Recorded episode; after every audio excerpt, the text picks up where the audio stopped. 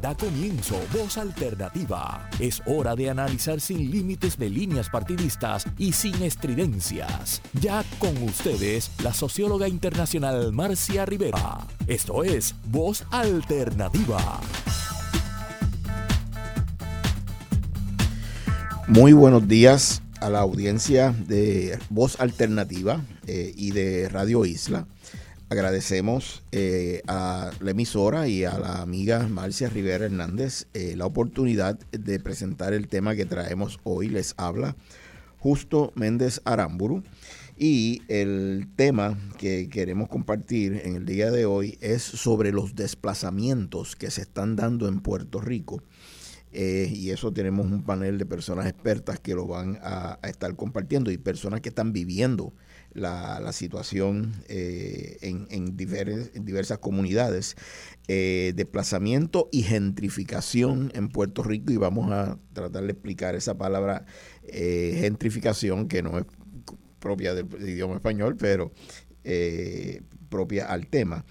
Esto como otro ataque del colonialismo en Puerto Rico, de la situación colonial de Puerto Rico. Todo esto se va a explicar durante el programa en un eh, panel interesantísimo que tenemos en el día de hoy, eh, que componen eh, la amiga Bárbara Cardenales, investigadora, documentalista, directora de la pieza Isla Deuda, la compañera Nicole Álvarez Espada, una de las líderes, líder principal de Abolish Act 60, Laura Mía González, abogada, de la comunidad Puerta de, Tierra y del movimiento eh, Puerta de Tierra no se vende. Y van a, en los distintos segmentos eh, a participar por la vía telefónica explicando el contexto en donde se encuentran Luis Omar García Mercado eh, desde Guánica, Taina Moscoso Arabía, desde el sector Machuchal en, y de la Asociación de Residentes Machuchal Revive en Santurce, y Pamela González Robinson desde Vieques. Así que eh, vamos a estar compartiendo el, el, tema de tanta y tanta relevancia, desplazamiento y gentrificación en Puerto Rico, otro ataque del colonialismo. Y queremos hacer una sesión bastante educativa porque hay mucha información que las personas que estamos activas en todo esto conocemos muy bien pero sabemos que la mayoría del pueblo de Puerto Rico no conoce eh, sobre esta situación muy técnica, muy específica. Así que queremos comenzar eh, con Bárbara, eh, que nos trae, producto de sus investigaciones, alguna información y algunas explicaciones y demás. Adelante. Día, gracias por la introducción, justo. Mi nombre es Bárbara Cardenales, como muy bien escucharon.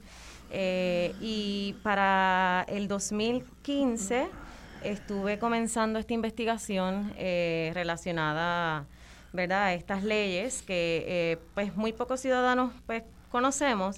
Yo quiero comenzar por eh, describir o definir el propósito de estas leyes. La ley 20, comenzamos con la ley 20, son un grupo de leyes, pero comenzamos con la ley 20. La ley 20 es un programa que incentiva a las empresas o individuos radicados en Puerto Rico a exportar servicios a otras jurisdicciones y no se limita a corporaciones extranjeras. Por ahí tenemos la ley 20. Eh, en la ley 22 tenemos que otorga exención contributiva total por ganancias de capital a las personas que trasladen su residencia de cualquier país del mundo a Puerto Rico. Y tenemos por último la ley 273 que amplifica el mercado potencial del Centro Financiero Internacional de Puerto Rico y aumenta significativamente la promoción y el conocimiento de la isla a través de los círculos financieros mundiales. Ahora mismo sabemos que estas leyes eh, no están eh, solas, como, como pudiéramos mencionar, están ya agrupadas bajo la ley 60. Eh, dentro de mi investigación pude estar haciendo una serie de entrevistas. Eh, se hizo una pieza documental. Esa pieza documental se llama Isla Deuda. Actualmente está disponible eh, por Vimeo. Lo pueden conseguir así, Isla Deuda. ella explora y más que nada trae este tema como para agitar el pensamiento y para que las comunidades y el ciudadano común pueda estar expuesto y tenga conocimiento sobre este movimiento económico que se estaba dando en la isla. Para el 2017 se presenta esta pieza y lo que trae es, eh, más que nada, pensamiento crítico sobre varios asuntos. Primero que nada, los eh, inversionistas que se estaban mudando aquí a la isla tenían eh, unos requisitos. Esos requisitos eran pues pasar cierto tiempo aquí en la isla, una cantidad de días en la isla, que representaran, ¿verdad? diría yo, que representara lo suficiente eh, eh, tiempo para ellos exponerse, conocer las dinámicas económicas eh, de la isla, establecerse, que tuvieran residencia, que estuvieran establecidos con una residencia. Y esos decretos de esos inversionistas, en ese entonces, pues no había un récord que se pudiera conseguir para tú identificar qué tipo de proyecto se estaba realizando, cuál era la cantidad de empleo que se estaba generando. Así que la pieza trae específicamente eso, ese cuestionamiento. Eh, eh, cómo nosotros los puertorriqueños, que estamos viendo que se está dando este movimiento económico en la isla, que se están dando estas oportunidades para inversiones extranjeras, nosotros pues podemos beneficiarnos de alguna forma. Eh, tengo por aquí para complementar lo que acabo de mencionar eh, un estudio que realizó, eh, ¿verdad? bajo el DEC, bajo el Departamento de Desarrollo Económico de Puerto Rico en el 2020.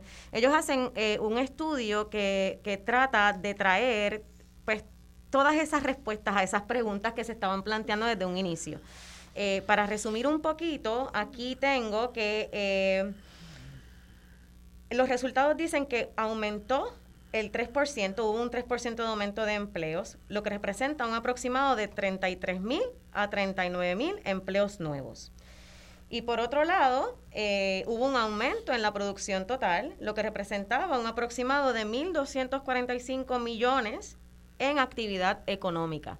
También sabemos que la mayoría de estos inversionistas y los proyectos que traían a la isla eran específicamente eh, relacionados a tecnología. Eh, usualmente estos trabajos pues eh, eran muy difíciles de, de, ser accesibles para el ciudadano común, para beneficiarse económicamente. Las comunidades no veían esta inyección económica ni la participación. Eh, muchos de ellos también venían para el proyecto de bienes raíces, para estar en el área de las bienes raíces, así que ahí entran los proyectos residenciales, los proyectos lujosos que desplazan a nuestras comunidades y que no les orientaban en ningún momento dado sobre todos los procesos que se estaban llevando a cabo. Así que no solo eh, eh, se veía afectada la comunidad directamente en términos físicos, eh, sino que también a nivel psicológico, a nivel emocional, estas comunidades se están viendo totalmente comprometidas y afectadas porque no entienden qué es lo que está pasando, no tienen estas definiciones, no nadie les anunció que esto iba a pasar. Eh, no hay una explicación, simplemente esto es algo impuesto, esto es algo que beneficia a este grupo de personas privilegiadas y nosotros tenemos que hacer silencio y asumir, ¿verdad?, que esto está pasando en nuestros alrededores y tratar de eh, lidiar con esto. Así que dentro de la investigación también se pudo ver eh, un balance, ¿no?, de, de, de cómo estos proyectos mixtos eran la, ¿verdad? La, la, es como salvar el, el, el, propósito ¿no? de haber traído esta, estas leyes. Decían, eh, pues nada, eh, estas personas pues serán desplazadas, pero nosotros vamos a tener proyectos mixtos en los que ellos van a poder eh, tener algún espacio y alguna participación. Así que se subsanaba por esa parte, se seguía dejando entonces en la mente del puertorriqueño una esperanza de cómo poder entonces pues participar realmente de este proyecto económico. Eh, muchos eh, estudiantes también universitarios que no necesariamente podían estar en estos startups o podían estar en estos proyectos de tecnología, eh, ¿cómo se podían beneficiar, no?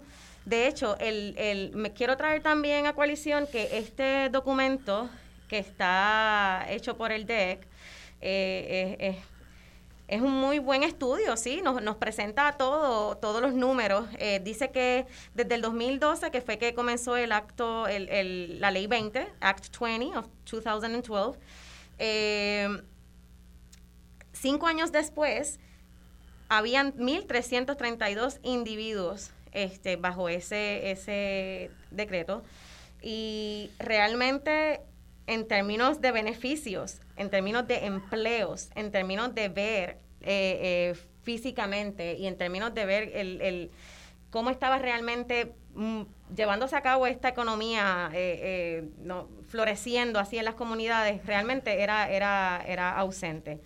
¿Te pasó la palabra justo?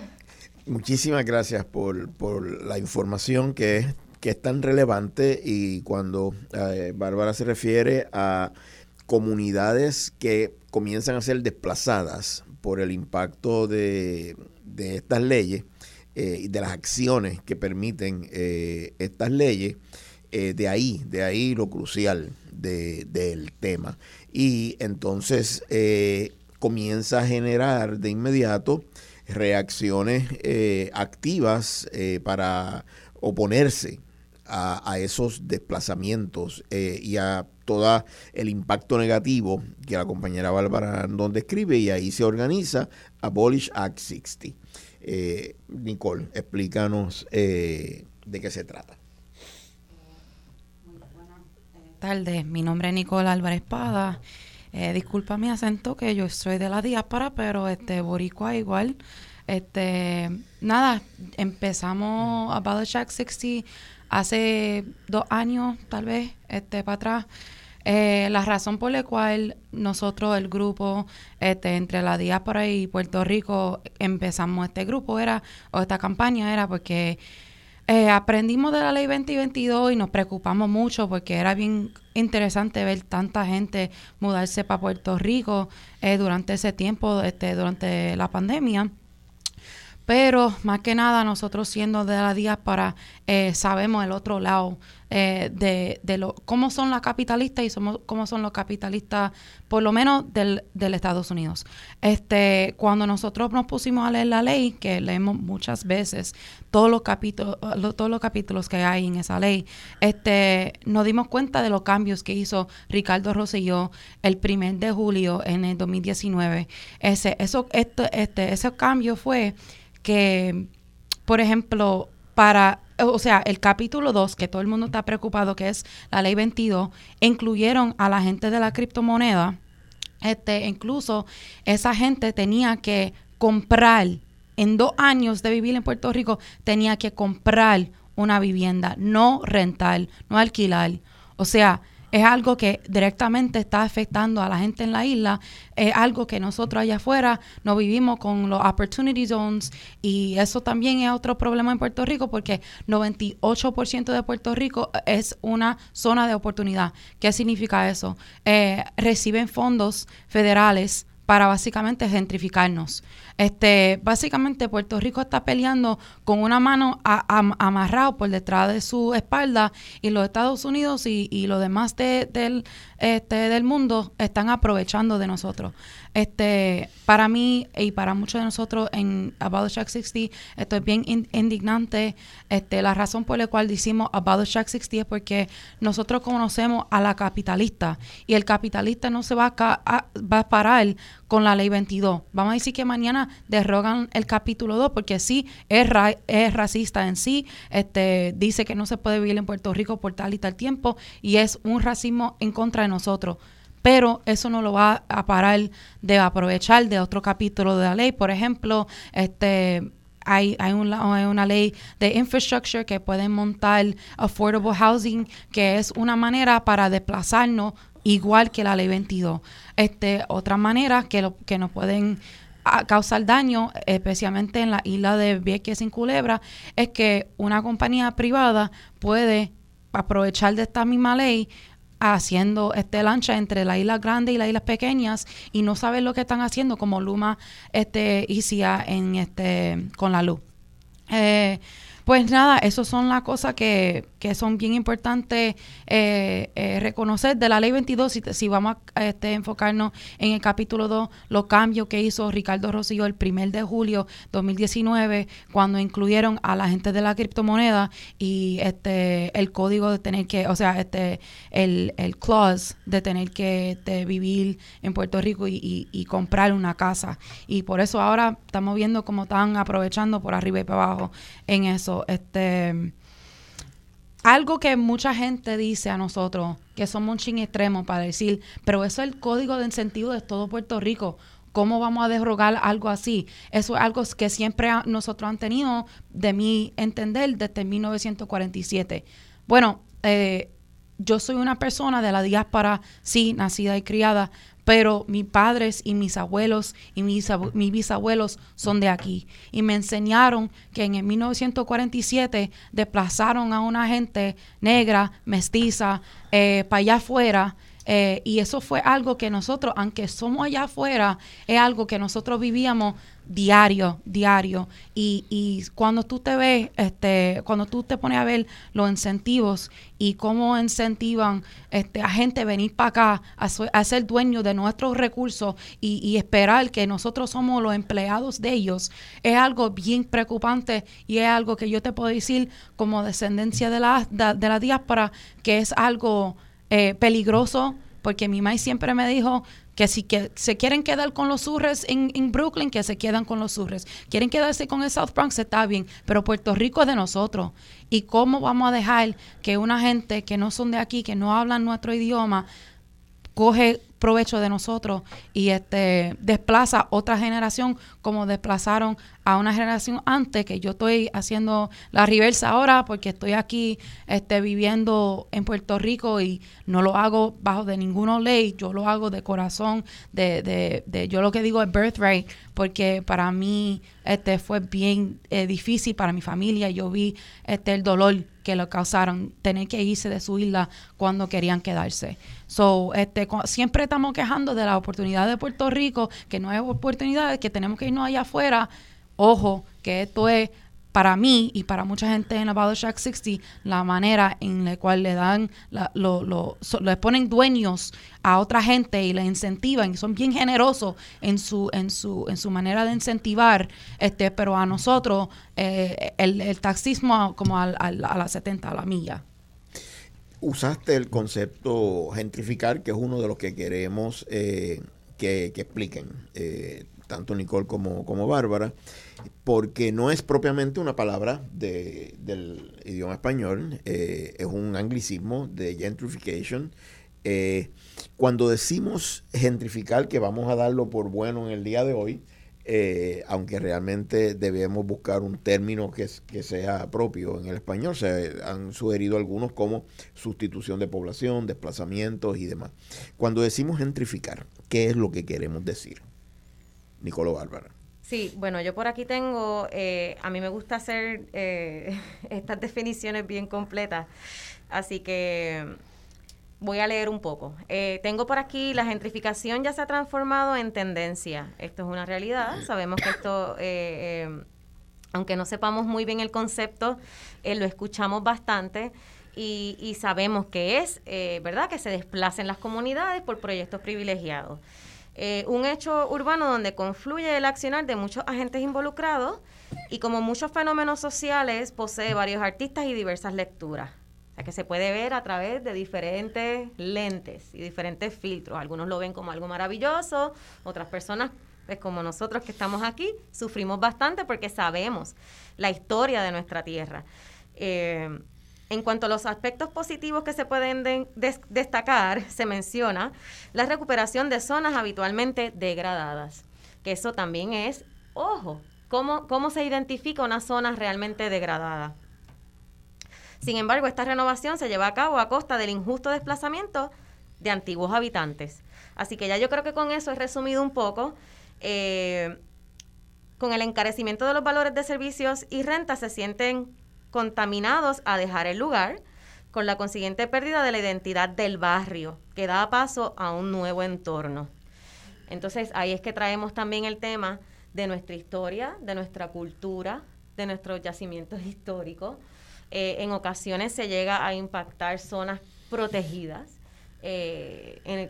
y, con potencial de administrar a nivel de, recursos naturales. Nosotros tenemos muchas zonas tanto de, la costa como, como del interior de la isla, que tienen mucho potencial y que pueden servir para que las comunidades se organicen, participen, administren y protejan esos espacios. Entonces ya nos estamos viendo con, eh, eh, pues a través de la gentrificación, nos estamos viendo bastante amenazados con, con todo ese eh, patrimonio cultural, nos estamos viendo amenazados con nuestra identidad, nos estamos viendo amenazados con nuestra seguridad de desplazamiento, de simplemente de poder caminar por nuestras calles, de poder disfrutar eh, eh, pues sí, nuestros negocios, nuestra, economía.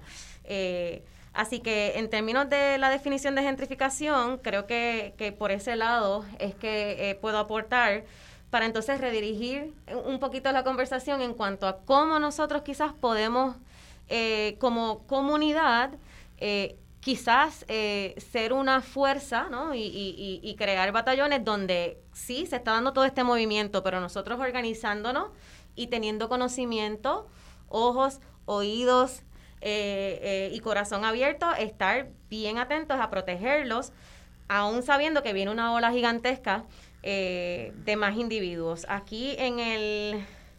Vuelvo otra vez a traer un poquito de números porque pues sí, había 1.332 individuos que habían llegado en ese momento dado en el 2017, alrededor del 2017. Así que ya han pasado cuántos años, cinco años después de eso.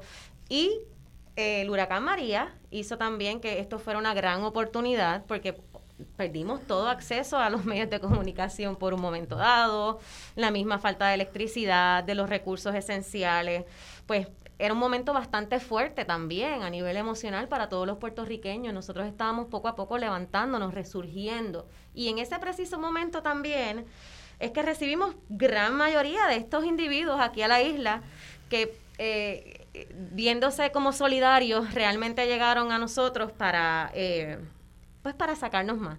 Así que eh, en ese tema, este Dejo aquí que, eh, comentes un poquito. Sí, para mí la gentrificación es como dijiste, este, básicamente destruye nuestra cultura. Te puedo decir del otro lado del charco, porque eso es mi experiencia. Este, yo han vivido en tres barrios boricuas. Este, yo han vivido en Los Urres, que de eso es el barrio de donde viene mi maíz. Este, Humboldt Park, que es una, un barrio en Chicago, que es de bastante este puertorriqueño y yo he vivido en el South Bronx. Y te puedo decir, convivir en esos tres barrios boricuas, yo han visto como nosotros, como que es como una... Es como nosotros somos demasiado y con tiempo la gentrificación volvemos poco, poco, poco y después no podemos como casi vivir ni siquiera en nuestro espacio. Para mí siempre me molestó porque es como que, diantre, ¿dónde podemos vivir? Pero este, en Puerto Rico nosotros lo estamos viendo de una manera bien extrema porque están incentivados debajo de muchos capítulos para poder bajar por acá y aprovechar de nosotros, desplazar a nosotros y básicamente crear su propio paradiso. Y nosotros ya, ya estamos aquí, no hay, no hay como descubrir Puerto Rico. y yo lo voy a decir en inglés para Brad Dean. No hay manera, there's no way that you can discover Puerto Rico. Puerto Rico has been discovered. Estamos aquí ya hace rato. Este somos descendencia de, de muchas cosas, de muchos, de muchas raíces, este, y, y para mí, eh, eso es la, la, la, eh, eh, allá afuera me, me, molesta mucho la gentrificación porque gentrificación significa así que eh, ahora el nene no puede estudiar en la escuela de la, esquina porque ya es muy caro, tiene que mandarlo a otra zona para estudiar, sí, muchas cosas así. La renta subió, este, tal vez tú puedes quedar porque tiene el plan 8. Eh, hay muchas cosas que tal vez uno queda, uno no, pero destruye a nuestra familia. Te puedo decir eh, first hand experience, como mi experiencia en primera vista, como que yo, yo lo han vivido. Y, y Bárbara comentó que hay que tener ojo con las comunidades degradadas y recordé en mis visitas, múltiples visitas a Nueva York, como eh, compañeros y compañeras de la diáspora me explicaban con, cuando vino aquella ola de quemar los edificios donde vivía la comunidad puertorriqueña, le pegaban fuego, los dueños, le pegaban fuego para que nuestra gente se fuera eh, del, lugar y entonces eh, transformar esa comunidad en una comunidad ya económicamente inaccesible para nuestras comunidades. Y era impresionante cómo no eran comunidades degradadas, deterioradas, es que las degradaban, las deterioraban. Sí. Y es bien interesante porque antes se decía urban renewal. Durante el tiempo de mi país era urban renewal. Y ahora se llama gentrificación. ¿Sabes? Eso es bien interesante. Entonces, sí, Bárbara. No, sí, que los conceptos también... Eh, eh, usualmente también los conceptos los utilizan para también confundirnos un poco, ¿no? No, pues claro. Eh, de hecho, se supone que estos estudios sobre este impacto de estas leyes sea en un lenguaje que la mayoría de los ciudadanos podamos entender. Definitivamente si tienen que pues, dedicar un, espacio de ese eh, informe para que tengas eh, detalles sobre la metodología eh, y qué modelos utilizaron para hacer estudiado todo esto. Pero sí, influye mucho el que este lenguaje usualmente es muy elevado, estas conversaciones usualmente se dan en espacios súper privilegiados, inaccesibles, donde nosotros no podemos participar donde yo misma como investigadora, si quiero llegar a este lugar, eh, se me hace bien difícil porque pues no, no soy alguien que quizás promueva este tipo de, leyes, así que eh, hay que tener, eh, vuelvo y menciono, oídos, ojos y corazón bien abiertos, mencionando sobre las comunidades cómo se degradan y cómo se identifican en su estado para poder ser entonces impactadas y ser desplazadas a las comunidades. En muchas ocasiones hay espacios que adrede, que, que con toda la intención se eh, eh, abandonan, ¿no? No se les hace ningún tipo de arreglo. Y esto es por acuerdo con los dueños también. Eh, hay muchas zonas, yo puedo mencionar de mi experiencia, ¿verdad? Que estuve bastante presente en el área de Santurce. Yo dejé de pasar por Santurce hace exactamente cuatro años eh, porque tuve una niña y, esa es la edad que ella tiene. Y yo estuve hasta, hasta el 2018 bien presente en Santurce. Cuando yo, regreso a Santurce, que yo veo la Punce de León, ha estado totalmente transformada. Sí. Pero totalmente transformada que yo honestamente no me apela eh, eh, la misma experiencia que en un momento dado antes yo sentía al pasar por las calles de Santurce. Sí.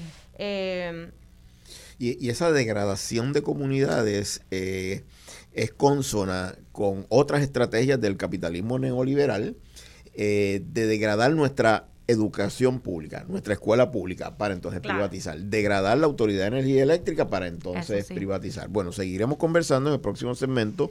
Ya va a entrar la experiencia eh, concreta de algunas comunidades en desplazamiento. Ahora vamos a, la pausa. Eh, les rogamos mantener la sintonía con el programa Voz Alternativa.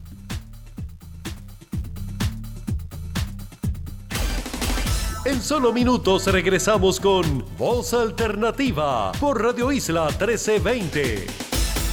Radio Isla 1320, tu fuente primaria de información en temporada de huracanes. Somos el sentir de Puerto Rico.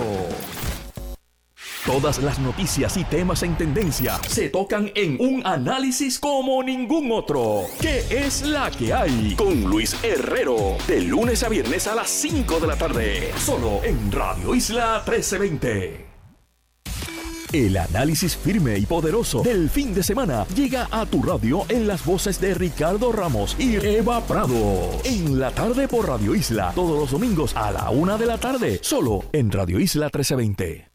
En la vida a veces sentiremos cansancio, miedo, coraje y frustración, pero si queremos ganar esa batalla, es importante que comencemos a pensar que nada es imposible. Arriba ese ánimo, yo voy a ti, vive. Si necesitas ayuda, llama a la línea Paz de AMSCA al 1-800-981-0023. 1-800-981-0023. Un mensaje de AMSCA y Radio Isla 1320. Tus domingos se llenan de alegría y contentura con la simpatía de Tinita Reyes, la productora y animadora más alegre de la radio. Tinita Reyes y sus invitados todos los domingos a las 3 de la tarde, solo en Radio Isla 1320.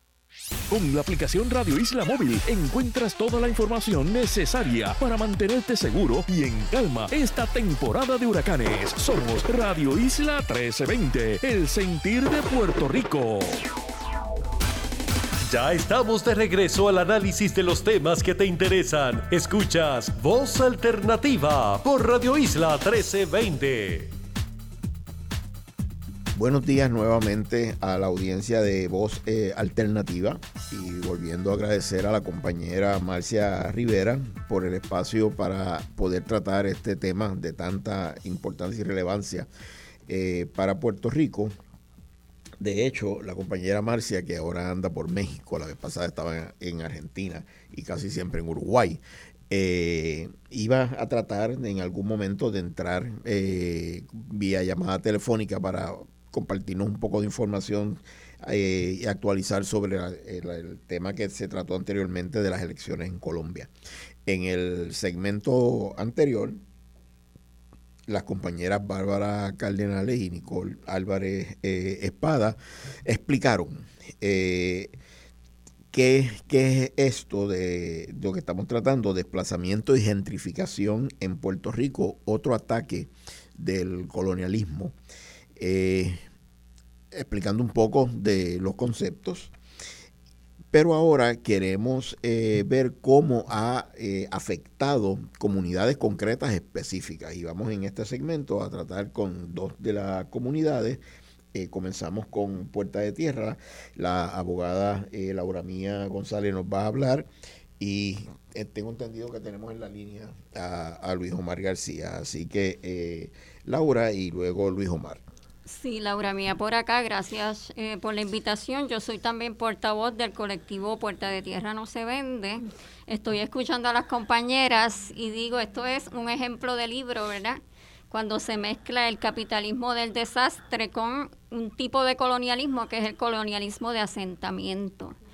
Eh, y en esto de los desplazamientos o la gentrificación, eh, nosotros hemos visto, y ¿verdad? más que nada vengo a dar un testimonio, que aquí hay dos actores principales, últimamente más uno que el otro, ¿verdad? Y los dos actores principales son el gobierno de Puerto Rico, que nos tiene a la venta, ¿verdad? Eh, todo, todo, cuando usted se pone a, a examinar la legislación de los últimos años y cómo es que ellos visualizan el programa económico para Puerto Rico, te das cuenta que en realidad nos están vendiendo.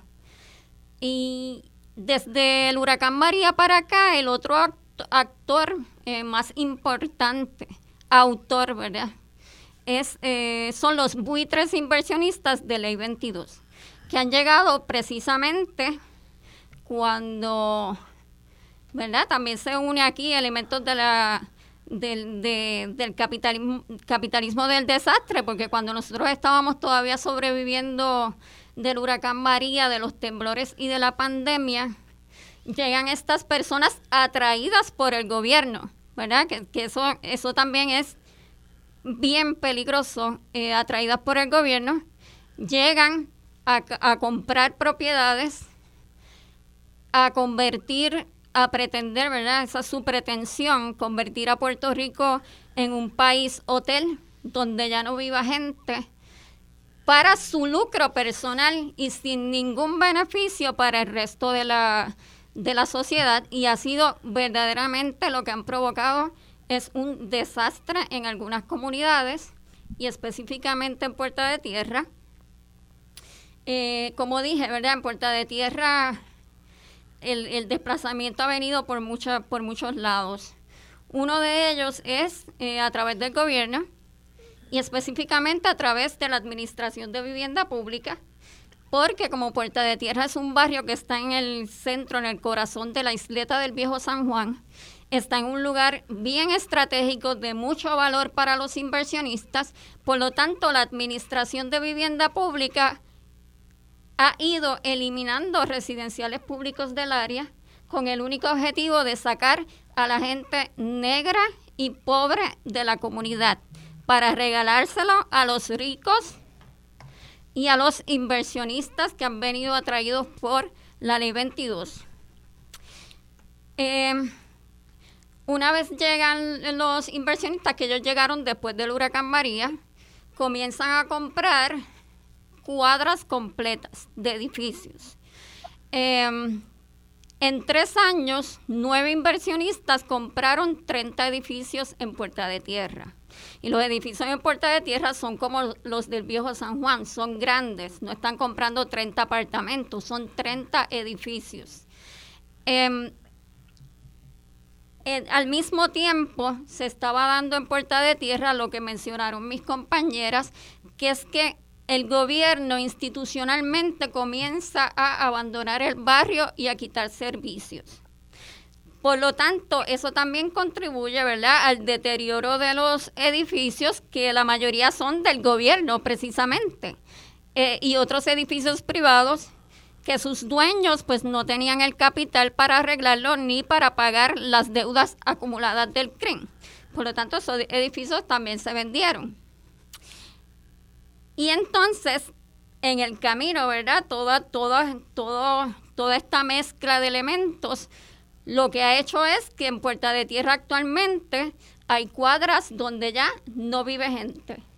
¿Por qué ya no vive gente? Porque estos nuevos compradores específicamente los de Ley 22, eh, han solicitado y el gobierno se los ha dado usos exclusivos para turismo en un área que era esencialmente residencial. O sea, en un periodo de menos de tres años, desde el 2018 para acá, que ahí fue que empezó la actividad, ¿verdad? Eh, acelerada y violenta, unas cuadras que eran residenciales porque vivían personas alquiladas allí, se han convertido en áreas donde ya no vive gente, porque lo que hay o la propuesta para esos espacios ha sido todo para turistas. De, como consecuencia, pues se ha desplazado en esas cuadras a toda la comunidad. Sí, eh, una de las primeras personas que me eh, hizo a mí tomar nota de lo importante de este tema que estamos eh, tratando es el amigo, compañero Luis Omar García Mercado, líder de Unidos por la Comunidad Arena, parte del liderato de Unidos por la Comunidad Arena, líder y organización con un grupo de mujeres líderes, lideresas que ha atendido las necesidades de Guánica desde el huracán María, eh, los temblores, eh, la pandemia y luego de todo ese activismo, entonces Luis Manuel eh, me, hizo tomar conciencia del problema de desplazamientos que, que, se acercaba. Tenemos a Luis Omar en línea. saludos, Luis. ¿Estás por ahí?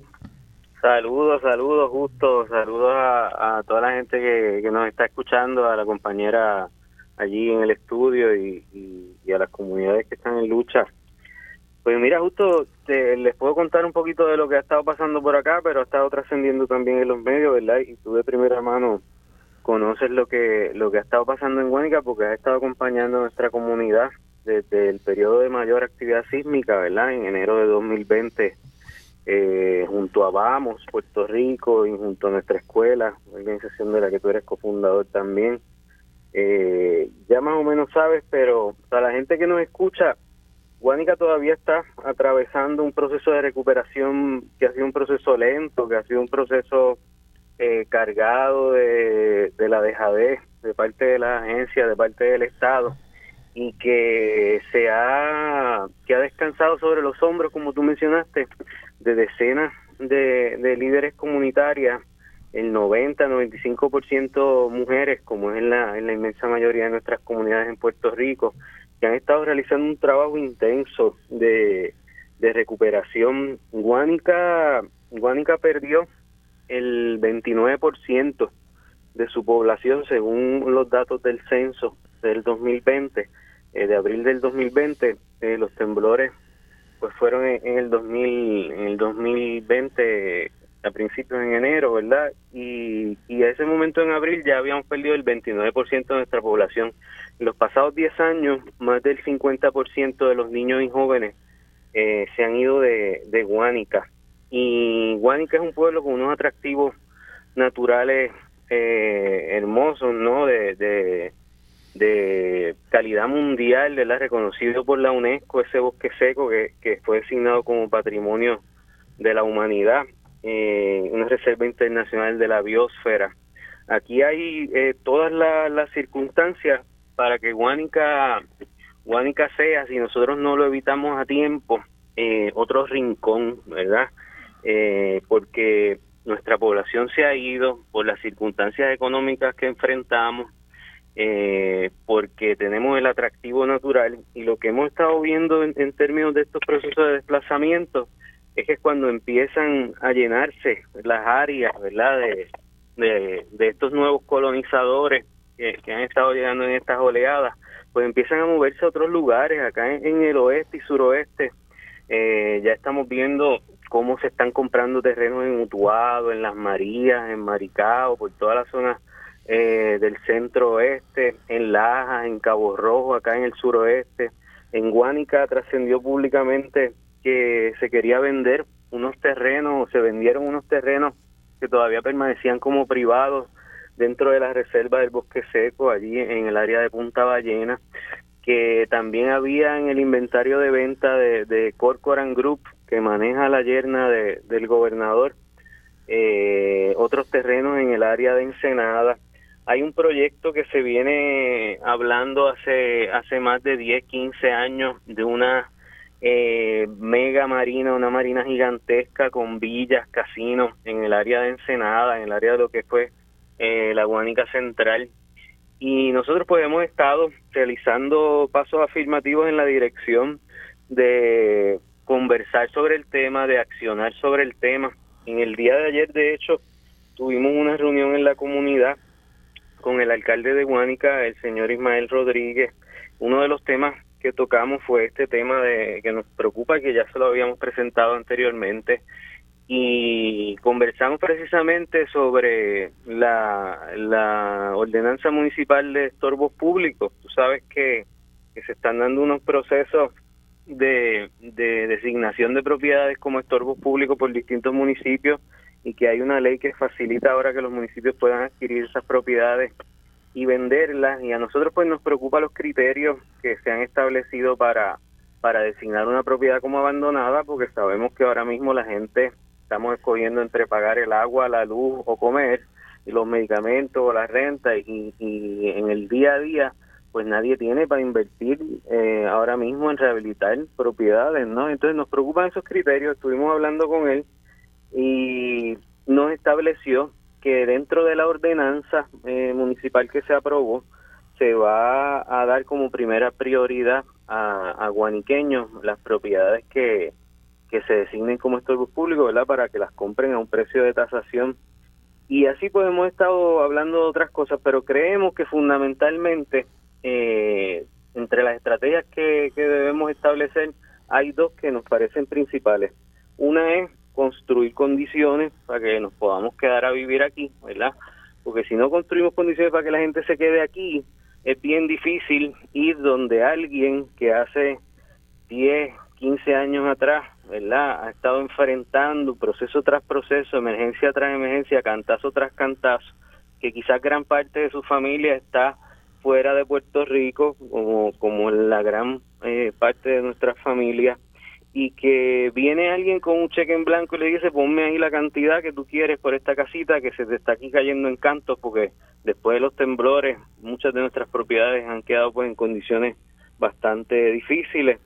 Pues eso es bien difícil, ¿verdad? Eh, lograr que la gente deje de vender, pero si nosotros construimos condiciones para que la gente pueda quedarse, pues ya eso es otro cantar. Tú sabes el trabajo que hemos estado desarrollando en Arena, hace un trabajo de autogestión, ¿verdad? Y parte de lo que le hemos estado planteando al alcalde es que debemos extender ese trabajo que han estado realizando eh, el tercer sector, sobre todo en Guánica, a un plan, ¿verdad? Concretizarlo en un plan de desarrollo sostenible para Guánica que incluya el asesoramiento técnico. Nosotros tenemos un gran caudal de, de profesionales todavía en el país que se han quedado, ¿verdad?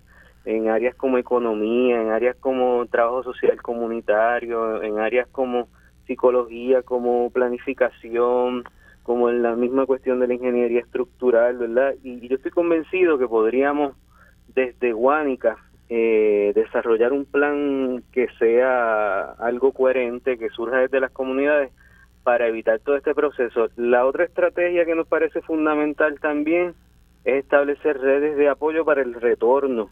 Eh, los otros días estaba hablando con, un familiar sobre los incentivos que hay para primeros compradores. Son cosas que a veces nos parece que no tienen que ver directamente con esto, pero este familiar eh, pudo orientarse sobre el incentivo, pudo solicitar un préstamo hipotecario y, con el incentivo va a cubrir el 30% de, del costo total de la propiedad y finalmente le aprobaron la hipoteca y se va a quedar aquí en Puerto Rico, ¿verdad? Porque pudo obtener una vivienda.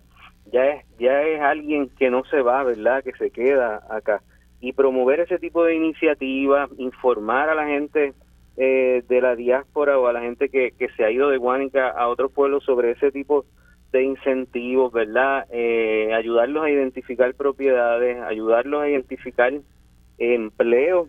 Hay, hay muchas modalidades ahora en todo esto de la pandemia para trabajar a distancia también, ¿no? Y entonces todas estas cosas, pues me parece que son cosas que tenemos que hablar, las que tenemos que explorar, porque si no construimos condiciones, todo lo demás se va a quedar en la consigna, ¿verdad? Y, y me parece que eso es fundamental. Acá en Guánica también nosotros pues hemos estado conversando obviamente con, con las demás comunidades que, que han estado organizando, pero esto no es nuevo, no es nuevo en Guánica. Guánica eh, desde principios del, del siglo XX, eh, ya cuando los colonizadores estaban aquí en 1898, detrás de los militares llegaron los intereses azucareros, ¿verdad? Y en el 1901 se estableció la Guánica Central, que llegó a ser la segunda central azucarera de mayor producción en el mundo entero. Y llegó a ser la central azucarera de las 153 que hubo en Puerto Rico, de mayor producción en Puerto Rico. Mientras en los años 20 y en los 30 eh, se procesaban cientos de toneladas de azúcar y, las ganancias eran multimillonarias para esa corporación absentista que se llevaba la riqueza de aquí, eh, a pasos de, la central allí en Arenas moría la gente de paludismo, moría la gente de tétano, de enfermedades, ¿verdad? Que, tienen que ver con condiciones de pobreza, de falta de salubridad. Y toda esa riqueza que se generó, pues no la vemos, ¿verdad? Guanica es hoy uno de los pueblos, de los cinco pueblos con mayor tasa de pobreza en Puerto Rico, eh, eh, es 30% más que la tasa de pobreza eh, promedio de Puerto Rico, el 80% de la niñez ecuánica eh, es pobre, ¿verdad? Hay un 80% de, de tasa de pobreza en la niñez. Y, y esto es una nueva oleada, como ustedes mencionaron al, inicio, ¿no? De, del colonialismo, que no es otra cosa que la explotación económica. Nosotros vivimos en una relación clásica colonial de explotación económica. En aquel momento eran los intereses azucareros, en algún momento fueron los intereses textiles, en otro momento fueron los intereses de la refinación de, petróleo allí en Peñuelas, que mucha de, la economía de la región se nutrió de eso. En algún momento fueron las 9.36 y ahora este modelo del paraíso fiscal, ¿verdad? Eh, para que esta gente se siga llenando los bolsillos. Yo creo que en Guánica estamos a tiempo de pararlo, ¿verdad? Eh, se están dando compras de propiedades, sí, en el área de Playa Santa, en el área de Manglillo, en el área de San Jacinto por parte de, de, estadounidenses, de, gringos que vienen ¿verdad? a aprovecharse de, nuestra desgracia, ¿no? De, todo lo que hemos estado enfrentando. Pero creo que estamos a tiempo, a tiempo de, ponerle un alto y de que, que Guanica logre, logre por fin, ¿verdad? Tener un plan de desarrollo propio que no, que no tenga que ver con los intereses de gente que no vive aquí. Yo, yo he tenido el privilegio, como dice el viejo Mar, de ser testigo de la labor comunitaria que, iniciaste y que se ha desarrollado por todo un liderato comunitario en Guánica. Luis Omar fue el que lanzó eh, la primera idea de crear una red comunitaria de respuesta eh, en los momentos aquellos de, de, los, de los sismos y, posteriormente de la, de la pandemia, que hoy día agrupa un buen número de comunidades eh, a lo largo del, archipiélago eh, de Puerto Rico, muy activo. Y el trabajo monumental, el esfuerzo monumental que han hecho estos líderes y lideresas para restablecer condiciones dignas de vida en Guánica. De, de, esa prosperidad que tuvo a, la situación actual que, nos describe Luis Omar, al punto de que sugerimos que cuando se identificó a Guánica como el epicentro de, de los sismos de los terremotos en, Puerto Rico, propusimos que se le identificara por lo que estábamos viendo que estaba pasando en las comunidades, el epicentro del desarrollo sostenible de, Puerto Rico y yo sigo absolutamente convencido de que con todo esto que Luis Omar nos ha presentado sobre ese plan de desarrollo sostenible para Guánica es posible. Pero entonces es una enorme injusticia que después de todo este trabajo, realizado por ese liderato comunitario que habiendo movilizado a la comunidad a, a, rescatar Guánica, a atender situaciones tan fuertes como que cuando comenzó a temblar, las eh, familias se salieron de las casas porque eran peligrosas, pero cuando comenzó la pandemia, entonces había que meterlos para las casas en, en el lockdown y después que eso se logró, empezó a temblar nuevamente. Entonces, ¿qué hacer? Te vas afuera, eh, te, quedas dentro de la propiedad y inventaron en Guánica las comunidades algo tan espectacular como unos perímetros donde te sales de la casa pero no pasas a áreas de, contagio. Que todo ese trabajo monumental, espectacular que se ha desarrollado en Guánica vengan a beneficiarse entonces estas personas con una nota que pone esta señora Blanca Pierluisi en, en una oferta de venta de sectores del bosque seco, de que la zonificación es, eh, de conservación, pero están en trámite de cambiarla. Eh, me parece, Luis Omar, que, que, sería una injusticia histórica con el trabajo que ustedes han desarrollado en Guánica. Nosotros, ¿verdad? No, no estamos dispuestos a, a permitirlo, ¿verdad? Que eso pase.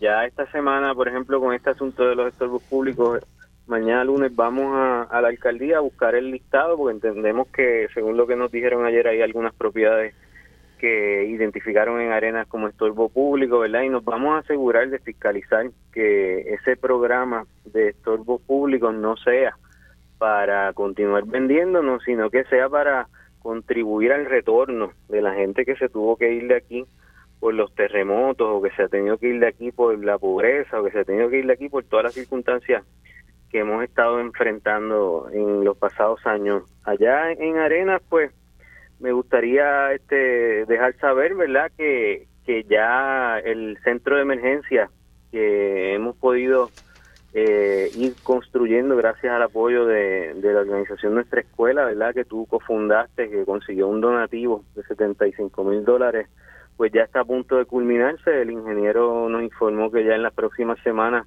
vamos a tener una visita ahí al espacio para él indicarnos y, hacer una casa abierta para que la gente vea, eh, explicarnos cómo fue que se hizo la mitigación de lo de las columnas cortas, que se realizó la mitigación para que pues el, edificio tenga seguridad estructural, el área de las duchas que se habilitaron, se habilitaron los baños, vamos a tener un área de comedor para, para cocinar, para eh, las comidas comunitarias, porque ahora tenemos, ¿verdad? Eso es otro, otro, otro reto, otro elemento que tenemos las comunidades y que bregar con, con lo que nos viene con la crisis alimentaria y la inflación de precios que va a continuar, ¿verdad? Y pues ya estamos estamos pensando cómo vamos a, trabajar con eso, pero más allá de ir de emergencia en emergencia eh, apagando fuegos por ahí como como se nos va la vida, ¿no? Pues tenemos que unirnos, ¿verdad? Y, y, aspirar a mucho más que eso, aspirar a administrar este país, ¿verdad? Aspirar a tener el poder político de verdad eh, se está hablando por ahí de alianza y, yo creo que las comunidades tienen que tener ese tema también, tienen que tener esa conversación porque no se nos va la vida, se nos va la vida, ¿verdad? Literalmente se nos va la vida eh, a causa de la, la, indolencia, ¿no? Eh, la negligencia criminal del Estado en atender las situaciones urgentes. Eh, eh, Bárbara, me estabas comentando hace un rato una preocupación en el término de, las costas, el, cuán peligroso están eh, el caso de las costas y, desconocimiento que, podamos tener al respecto. Si, si puedes un poco compartir con Luis Omar eh, esa preocupación. Sí, claro que sí. más más que nada la preocupación viene por haber estado expuesta, ¿verdad?, a, diferentes áreas de la isla donde pues se nota también esta, eh, esta degradación o, este supuesto abandono, ¿no? Eh, y también es por parte del Estado, ¿no? Eh, sabemos sobre los titulares de las villas. Las villas pesqueras no tienen títulos de propiedad eh, claros, o sea, eh, en las mismas comunidades y las mismas asociaciones pesqueras no tienen idea eh, en ocasiones de si está a nombre del municipio, si está a nombre de agricultura, y también se les imposibilita hacer mucho todo ese tipo de trámites. ellos han sufrido directamente. después del huracán María y después de los terremotos, grandemente han sufrido todo ese daño a nivel ambiental. Así que ellos también son comunidades que siempre están preparadas y que siempre están, como están en la costa, ellos siempre están preparados, siempre están buscando de canalizar estas ayudas, de crear estas alianzas, de poder hacer este tipo de trabajo eh, transparente. Y pues se ha visto también que a los pescadores pues se les ha imposibilitado un poquito, ¿no? Todo este, este proceso de, acceso a sus propias licencias eh, eh, y cómo eso afecta tanto en su parte económica y como eh, también en la parte eh, eh, familiar, pero también en la parte de sus negocios, ¿no? el sustento de sus familias es la pesca. Al no tener licencia no pueden montarse en sus botes a poder pescar. Así que ya se está viendo también más allá que, que en el casco urbano y en los barrios, se está viendo también en las costas de Puerto Rico pues eh, eh, el no tener acceso, el, estar totalmente desvinculado. Eh, yo sé que hay muchos grupos en Guánica que pude conocer personalmente que están haciendo una labor extraordinaria y que están manteniendo algunas villas, ¿verdad? Con todo el esfuerzo comunitario. Y, es de aplaudir. les felicito y, realmente pues les de mi parte les agradezco por estar allí batallando día a día y, y, y siendo los primeros en la batalla.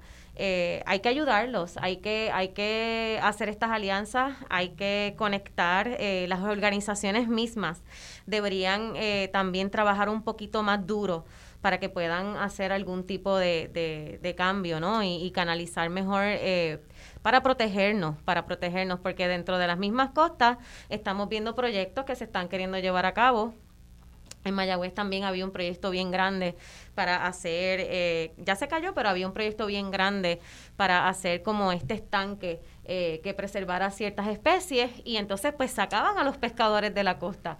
¿Cómo entonces nosotros vamos a contar con nuestros alimentos, nuestros principales alimentos, estamos en una isla. Eh, y no solo a los pescadores, a los agricultores también, porque estamos hablando de que en Las Marías, en Maricao, están llegando estos inversionistas, así que ya hasta dentro de nuestras fincas se está viendo también este tipo de, diría yo, de invasión, ¿no? Y de... Y de eh, ¿Qué, ¿Qué comentas sobre eso, Luis Omar? Luis Omar, ¿estás ahí?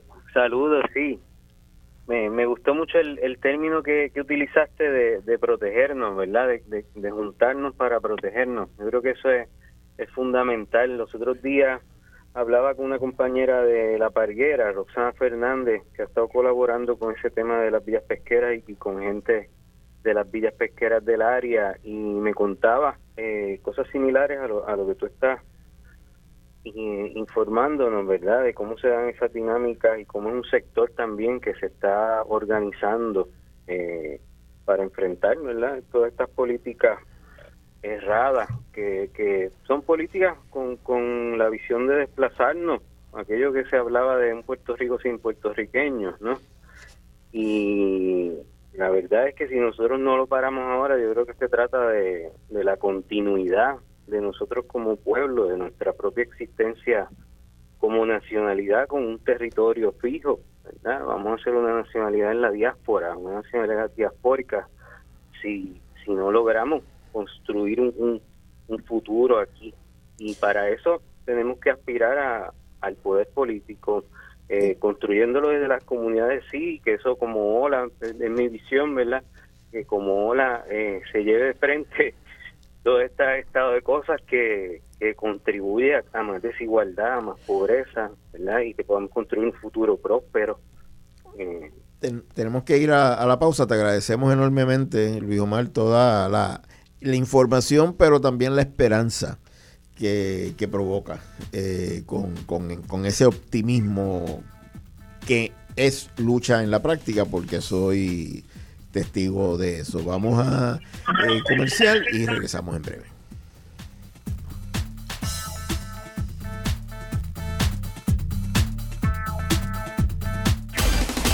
En solo minutos regresamos con Voz Alternativa por Radio Isla 1320.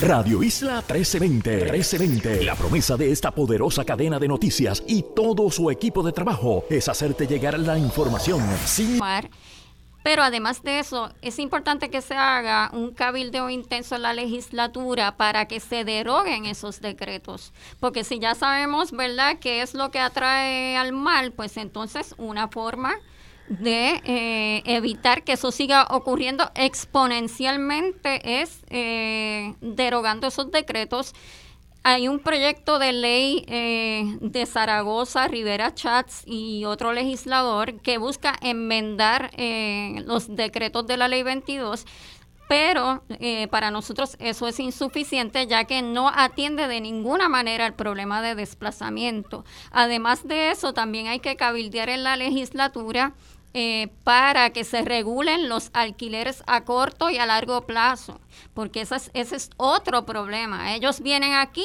porque se ahorran mucho dinero en contribuciones y porque no hay regulación ahora mismo eh, efectiva, eficiente para alquileres a corto y a largo plazo, de manera, ¿verdad?, que se evite que áreas como la urbanización Dos Pinos o el caso de Puerta de Tierra también que eran históricamente residenciales se conviertan de la noche a la mañana en áreas turísticas. Así que también es importante hacer ese trabajo de cabildo legislativo porque las comunidades nos podemos, ¿verdad?, unir, hacer muchas cosas que son importantes en Puerta de Tierra, lo estamos haciendo intensamente también, pero si el gobierno no nos da las herramientas para nosotros protegernos adecuadamente, pues nos quedamos entonces a mitad del camino.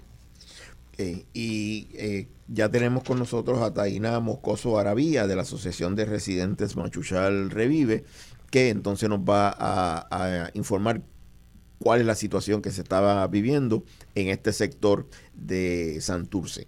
Eh, saludos, Taina. Hola, saludos. Buenas tardes. Nosotros estamos viviendo eso mismo que plantea Luis Omar y eso mismo que plantea eh, Laura Mía. Un total desplazamiento donde en muy poco tiempo este espacio de pasar de ser una zona residencial y urbana, porque había una correlación entre la entre la zona residencial y la comercial de la calle Loíza, eh, se ha transformado en un espacio turístico exclusivamente, prácticamente hoy ya eh, exclusivamente turístico, donde el resultado es que para efectos de las decisiones que se toman sobre esta área, el norte es el beneficio turístico y no las necesidades que pueden tener los residentes del área.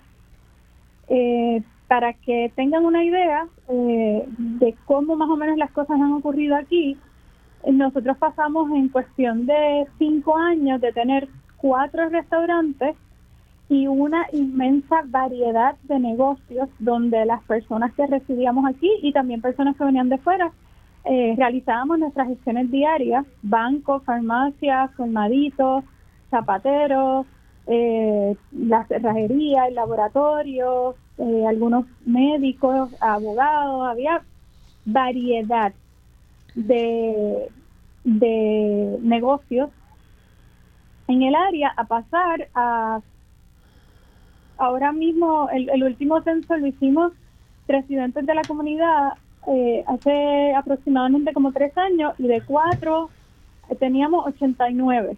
Pasamos a 89 restaurantes. Entonces perdimos la tienda de los zapatos, la tienda de los muebles eh, y toda esa otra variedad, hacer restaurantes, barras y discotecas y negocios de actividad nocturna. Para turistas por un lado, y para otro lado, para las personas que trabajaban en esos restaurantes que salen entre 11 y 12 de la noche, una de la mañana, y entonces salen a, eh, ¿verdad? a distraerse.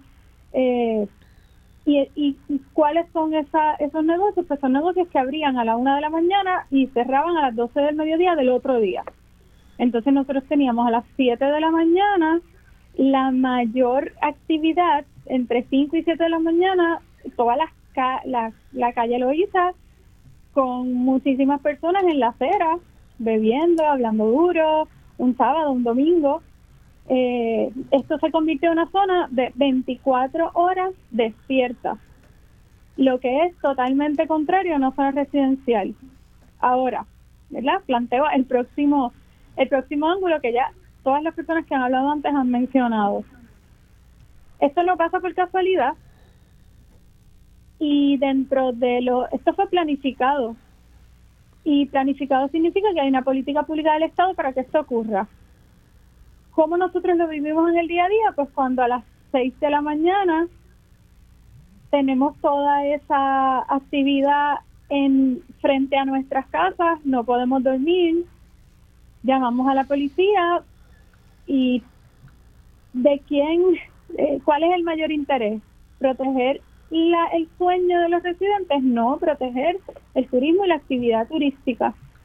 Así es que eso es el, el resultado de esa transformación que todas las decisiones, y de hecho en el 2018 se aprobó un, una ley que se aprobó por unanimidad. En la legislatura todas las personas quedaron convencidas, fue en la Cámara de Representantes, y todas las personas quedaron convencidas de que eso era lo mejor para la zona de la Placita y para la zona de Machuchal, que se convirtiera en zona turística. Y se y se aprobó esta ley que declaraba estas dos zonas como zonas culinarias y turísticas.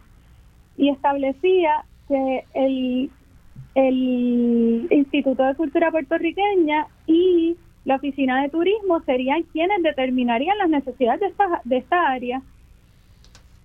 Por lo tanto, por lo tanto, queda en ningún plano, porque no voy a decir que en segundo plano, no quedamos los residentes eh, en ningún plano.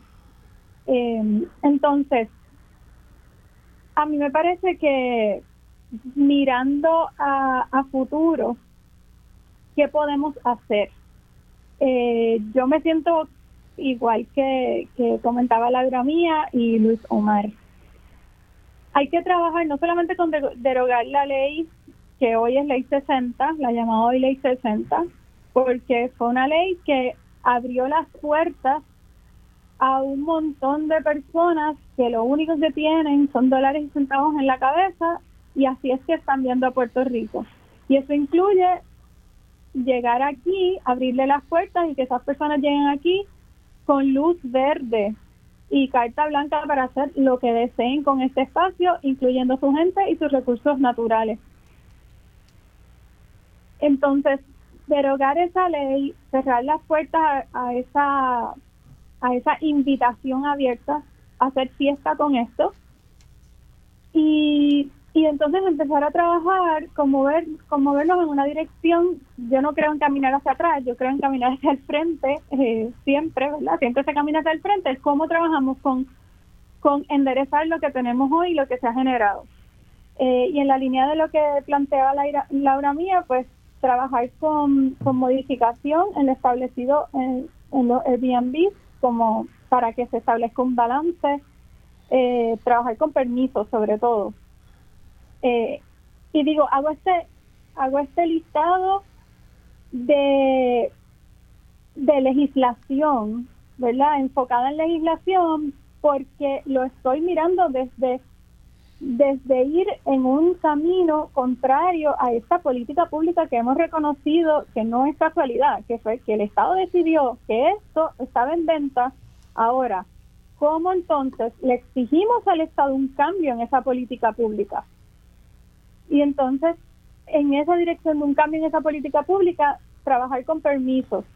Los permisos en varias direcciones. Primero, la cantidad de Airbnb que sea controlada. Esto puede incluir diversidad de opciones, porque las hay, entre la cantidad, entre quiénes son los, los dueños, ¿verdad? Y que los dueños tengan una cantidad limitada de Airbnb, eh, el, la, que haya balance en los tipos de negocios y que no vuelva a haber una situación tan terrible y tan desastrosa como, como la que nosotros estamos viviendo de tener un boulevard de bares y restaurantes caros para millonarios y para y para gente de fuera porque la, la mucha de la gente que vive en Machuchal no tiene los recursos para para cenar en esos restaurantes. Eh, la la protección para una vivienda accesible eh, lo último que supimos es que aquí hay dos condominios, no tenemos una confirmación, pero cuando cuando el río Sones fue el que agua trae y ya sabemos que hubo un cambio de administración en unos edificios, en unos condominios que se llaman condominios Bayola, eran de plan 8, son, me, tienen detrás de Supermax, tienen eh, no tenemos el número exacto de apartamentos, pero son dos edificios de un montón de pisos que eran todos de plan 8 y esas personas están siendo ahora mismo también desplazadas por por algo que todavía no está claro si es un cambio de administración o es un cambio un cambio de dueño. Eh, la, el alquiler a corto a, a largo plazo también para que haya una protección de ese alquiler. En, en Nueva York, por ejemplo, se está, hay legislación para que la la, renta no pueda aumentar más de un 5% anual. Aquí las rentas están aumentando en el doble. Yo hoy alquilaba por 700 dólares y me llegó una notificación que tengo o que desalojar porque lo van a convertir en un Airbnb o pagar 1.400 dólares de renta del mismo espacio, así, el doble. Y no lo digo exagerando, lo digo porque nosotros estamos diariamente aquí despidiendo a vecinos que reciben estas cartas y ya no pueden seguir viviendo aquí. Eh, y los mismos residentes recibiendo nuestros buzones eh, dos y tres veces por semana papelitos de te compro tu casa, cash, mañana. Eh, y eso es algo que también tenemos que, que, que trabajar y que, y que organizarnos como comunidad para, para atenderlo y para no dejarnos sentar y mirar a corto plazo por el dinero en efectivo que me van a dar ahora y mirar a largo plazo, que es que perdemos el país. Y, eh, y además de eso, pues ya se mencionó también, pues trabajar con la protección de costa y este, zonas marítimo terrestres y todo en la protección del centro de la isla y, con ese ejemplo, ¿verdad? Que, que, nos está dando Luis Omar de lo que está pasando en el bosque seco de Mónica, pues lo, lo vemos claramente.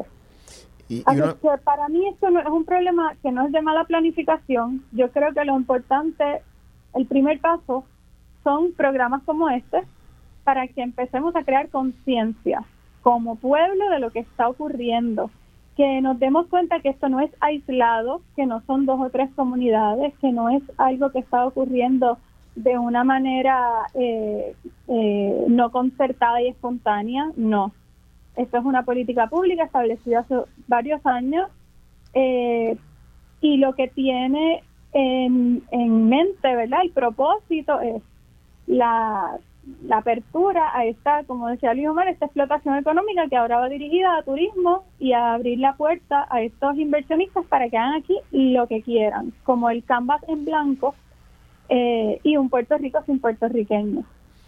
Y una pregunta, Taina y compañeras. Eh, porque es una experiencia que, conocí en, en Loíza. Yo soy parte del proyecto educativo de nuestra escuela, que tenemos sedes en, en Caguas y Loíza.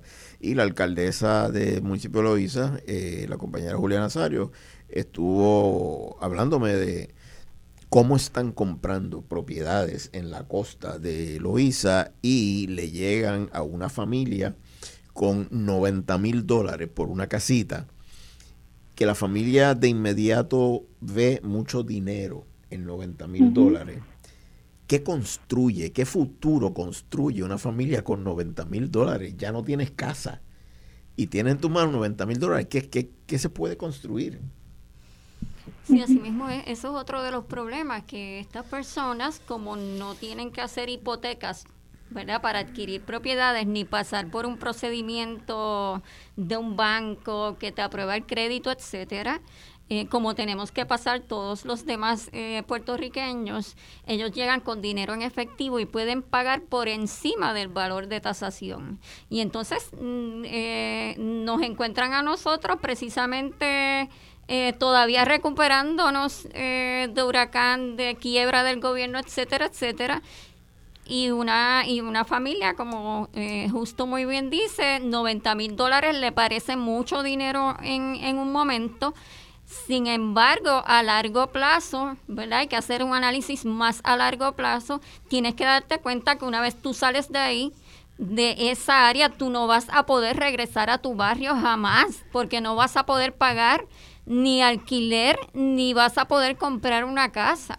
Ese es el problema, ese es precisamente el desplazamiento, te sacan de tu comunidad. A veces porque el, área se convierte, se vuelve tan inhóspita que te tienes que ir y otra vez es forzado porque eh, recibes una carta que te dice que tienes 30 días para abandonar, eh, ¿verdad? Donde te estás alquilando y no encuentras otro lugar con ese presupuesto cerca eh, y, en tu barrio. En el caso de Machuchaltaína, ¿qué, puede pues hacer una, una familia que de momento no tiene dónde vivir? y lo que tiene es una cantidad de dinero que no le da para resolver nada. Estamos viviendo lo mismo que plantea Laura Mía. Mi, mi planteamiento desde hace muchos años, no solamente ante esta situación, es que aquí lo que nos salva es lograr hacer un frente común. Lograr hacer un frente común y ver esto como una protección a largo plazo de Puerto Rico si es que queremos seguir viviendo aquí los que quedamos, porque también tenemos que reconocer que esto ha sido un movimiento bien acelerado, que María fue como meterle gasolina, los terremotos también, eh, en ese proceso de limpieza de las personas que vivíamos aquí. Eh, así es que lo, lo único, lo, lo que nos queda, una de las alternativas, yo creo que hay diversas alternativas, pero una de ellas es vernos como agentes de, un, de, generar un frente común y decir, bueno, yo eh, tengo, mi, tengo mi propiedad, yo elijo como puertorriqueña que amo esta tierra, que yo voy a alquilar a un precio justo a largo plazo mi propiedad y eh, verdad y no y no ser y no contribuir a, a este proceso de, desplazamiento. Por dar un ejemplo hay muchas cosas que se pueden hacer. Pero lanzan esa convocatoria desde, desde este programa a, a, un junte de las comunidades en desplazamiento eh, en el ánimo de esa alianza que dijo Luis Omar, de ese frente común que plantea Taina. Puede ser uno de los resultados de, del compartir de hoy. Eh, y, nada, pues nosotros con mucho gusto desde Vamos Puerto Rico le daríamos todo el apoyo a las comunidades que quieran lanzar la convocatoria eh, para, para que pronto, muy pronto. una cosa que quiero añadir, este, algo que yo aprendí en la diáspora, eh, yo vengo de un barrio boricua, eh, antes era boricua, eh, que se llama Williamsburg, Los Surres, el nombre que nosotros los pusimos. en esa área, lo que me da pena, porque yo pasé por ese tiempo de gentrificación en el 1980, 90 y los 2000, más que nada los 2000, este, donde ya no había mucho boricua en ese barrio es que nosotros tenemos que entender que ya somos ricos o ricas de esa manera, o sea que ya vivimos a donde esta gente se quiere vivir. So cuando vienen para donde ti con una bolsa de dinero, una cantidad que tú nunca has visto, tienes que recordar que tu casa vale mucho más de lo que te están ofreciendo. Este en tu corazón y también por valor. So, si te están ofreciendo 90 mil, es porque literalmente es más de mil pesos eh, vale tu casa. So, es bien importante recordar que ya somos ricos o ricas de esa manera y por encima de eso tenemos una gerencia ya aquí. Y yo, y yo añadiría eso, que no solamente el trabajo, eh, fortalecer las redes dentro de cada comunidad, sino fortalecer las redes entre las comunidades. Y eh, ¿verdad? Con, con programas como este y con trabajos que podamos hacer de, de relación entre pues, lo que está pasando en Guánica, lo que está pasando en Puerta de Tierra, lo que está pasando aquí en Massachusetts y cómo entre todas las comunidades nos seguimos apoyando porque al final eh, al final tenemos una sola isla. Sí. Pues yo voy, a, me comprometo a, generar una, una llamada eh, entre todas, eh, y incluyendo al compañero Luis Omar y Pamela, que ya en breve vamos a hablar con ella, una llamada entre todas para que se propiciar que se pongan de acuerdo en cuál, cómo, cómo se organizan hacia esa alianza, hacia ese frente común. Eh, ¿Algo que querrías eh, añadir, Taina, eh, que ya vamos acercándonos a la pausa? Pues sí, quiero antes de, antes de terminar mencionar que además de todo eso que hemos mencionado, de acercamiento a personas como individuos para comprar sus propiedades, también tenemos que tener el ojo bien abierto en lo que el Estado está haciendo nosotros hace unas semanas nos enteramos de que el, el Estado vendió un terreno de dominio público, un parque. Cuando llegamos a ese nivel ya está, esto se está más que fuera de control. Eh, hay un, terreno que queda frente a Parque del Indio eh, y como Parque del Indio tiene como por, por ser parque la prohibición de construcción, compraron el terreno que queda justo al frente y compra y, y ese y ese terreno tenía aledaño un área de parque que pertenecía al, al DTOP y el DTOP lo vendió por 160 mil dólares para que fuera un terreno más grande y pudieran hacer un edificio más alto, un edificio lujoso a una de estas entidades. Así es que cuando llegamos a este punto ya no estamos hablando solamente de un frente común comunitario, sino un, de nosotros, de lo que podemos hacer, sino estar bien alertas y eh, de lo que el Estado ya está haciendo como verdad como lo que mencionaba este Luis Omar del, del bosque seco de Guánica pues acá también lo estamos viendo. Están vendiendo parques corriendo para senado de Vermont eh, siendo una persona que beneficia de la ley 22 eh, como muchas de las compañeras aquí mencionaron, no hay nadie para fiscalizar a esta gente y pueden hacer asuntos como ese. Incluso Brock Pierce estaba en, en la Bahamas haciendo lo mismo, hablando de este el futuro y hablando de ser un futurist y, y, este en Panamá, pero es bien claro lo que está haciendo el hombre.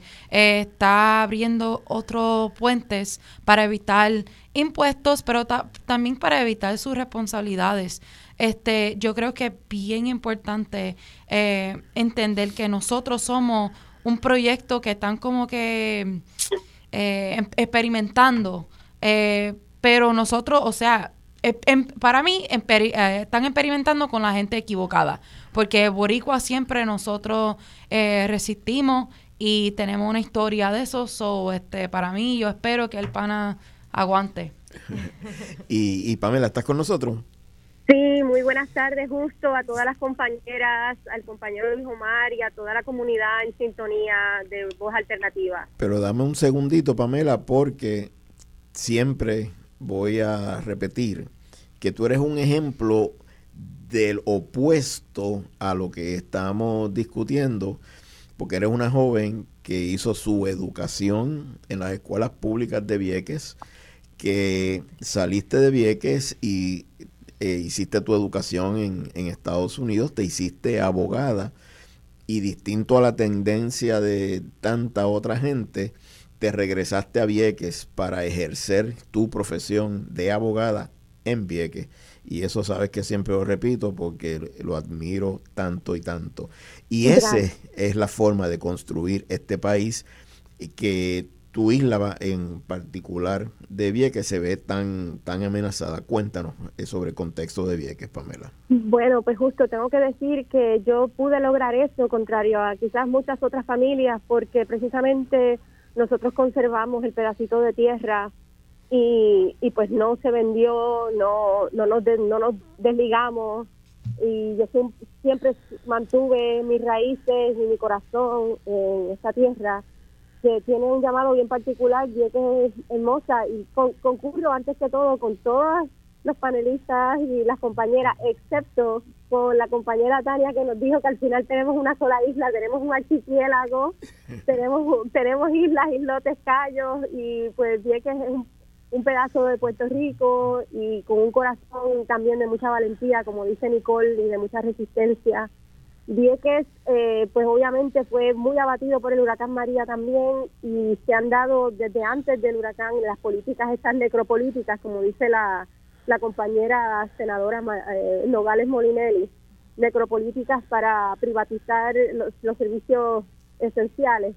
Y pues ante la falta de transporte marítimo, ante la falta de servicios de salud, nuestra población se nos, nos está yendo para buscar buscar tratarse su salud y buscar educación, oportunidades educativas y de trabajo.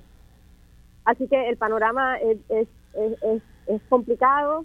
Eh, la juventud pues tiene que tiene que hacer malabares para encontrar trabajo y, y, tenemos una población de gente mayor. Después de, del censo del 2010, pues tenemos unos resultados de una merma de casi mil personas, de una isla de nueve mil personas que viven aquí a tiempo completo.